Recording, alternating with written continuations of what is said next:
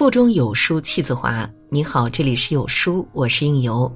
今天为您分享的文章来自作者有书吴小武。聪明人的朋友圈都在做减法。窦文涛曾在凤凰卫视主持了十九年的《锵锵三人行》，访谈的嘉宾遍布学界、商界、演艺界的各色名流。在外人看来，他应该有一个特别庞大的圈子。然而出乎人意料的是，窦文涛除了做电视节目，更多时候他是个彻头彻尾的宅男。除非迫不得已的外出，可以两周不出门。突然要去邻居家吃个饭，都激动得脸红心跳。窦文涛没有朋友吗？当然不是，他的朋友几乎都在同一个小区，楼上楼下方圆一里，浓缩成他的私北京。虽然彼此一个月不联系，心里也踏实。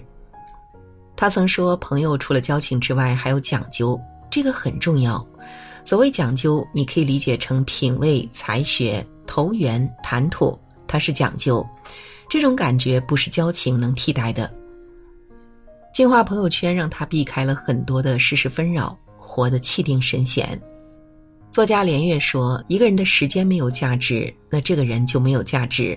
时间不骗人，把时间用在无效社交和酒肉朋友上，收获的除了短暂的热闹，只有长久的空虚，说不定还会被带偏。”窦文涛曾获得中国新闻奖一等奖。全球广播电视十佳节目主持人、最佳谈话节目主持人等诸多荣誉，成绩的取得固然离不开他的勤奋，但与他懂得做减法、自觉远离不必要的圈子不无关系。在社会上立足，最终靠的是实力，而不是看你融入多少圈子、认识多少人。朋友不必多，若得知己一二，足以抵过千万个泛泛之交。越是成熟的朋友，越懂得把时间花在自己和值得的人身上。日剧《我的家里空无一物》中，女主角麻衣受家庭影响，所有的东西只要没坏，不管用不用得上，就统统留下。渐渐的，家里的东西越来越多，也越来越乱。麻衣甚至以为所有的家庭都和自己家一样，只有当客人要来的时候，才会慌乱的将所有的东西都塞到一个房间里。直到发生了地震，常年居住的家受灾严重，必须搬离。到新家后，看着只有之前十分之一的行李，麻衣的妈妈感叹：“原来我们需要的东西那么少。”给物品做减法，扔掉一些不需要的东西。很多人会想到一个词：断舍离。断就是断绝不需要的东西，舍就是舍弃多余的废物，离就是脱离对物品的执着。从深层次来看，这是一种活在当下的人生整理观，清理的是房间，也是新的空间。梭罗在《瓦尔登湖》中写道：“一个人只要满足了基本生活所需，不再汲汲于名声，不再汲汲于富贵，便可以更从容、更充实的享受人生。减少不必要的物欲和执念，给自己留一份清静，我们才能看到人生美好的风景。”获得真正的精神自由。有一个年轻人十分崇拜杨绛先生，便给他写了一封长信，表达了对他的仰慕之情以及自己的人生困惑。杨绛先生在回信中送给他一句话：“你的问题主要在于读书不多而想的太多。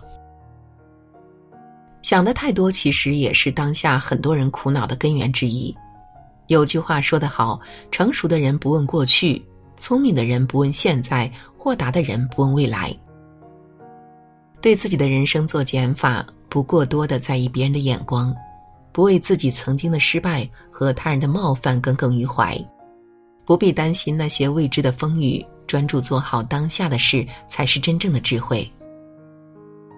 一九八八年，二月河创作的长篇历史小说《康熙大帝》出版后引起轰动。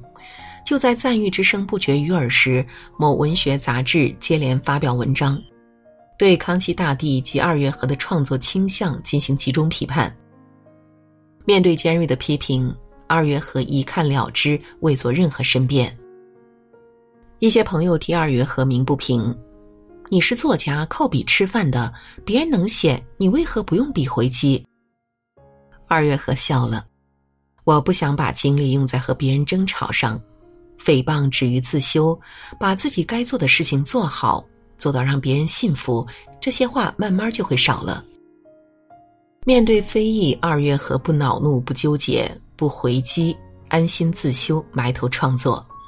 继康熙大帝之后，他又写出了《雍正皇帝》和《乾隆皇帝》等系列小说，开创了通俗讲史的新文学形式，得到了广大读者的认可与推崇。你不是人民币，不可能做到让所有人都喜欢你。与其为无意义的事想得太多，纠结生气，不如果断丢之脑后，腾出精力做好自己当下的事儿。人心就这么大，心事多了，人的烦恼自然就多了。心事少了，人自然就轻松了。梁晓声先生曾说：“一种人生的真相是，无论世界上的行业丰富到何种程度，机遇又多到何种程度，我们每一个人比较能做好的事情，永远也就那么几种而已，有时仅仅一种而已。真正能紧握在手中的并不多，专注当下，可能比贪多更有意义。”真正聪明的人都懂得，给生活做减法，就是给幸福做加法。当你知道了自己想要什么的时候，才能活得通透自在，轻装上阵，才能走得更快更稳。越过中秋清辉见，人到中年万事休。人生下半场，学会做减法，减去不切实际的想法，减去空虚的热闹，减去心灵上的重担。减去奢侈的欲求，减去徒增烦恼的身外之物，日子自然就会多几分岁月静好，快乐幸福。好书相伴，让阅读成为习惯。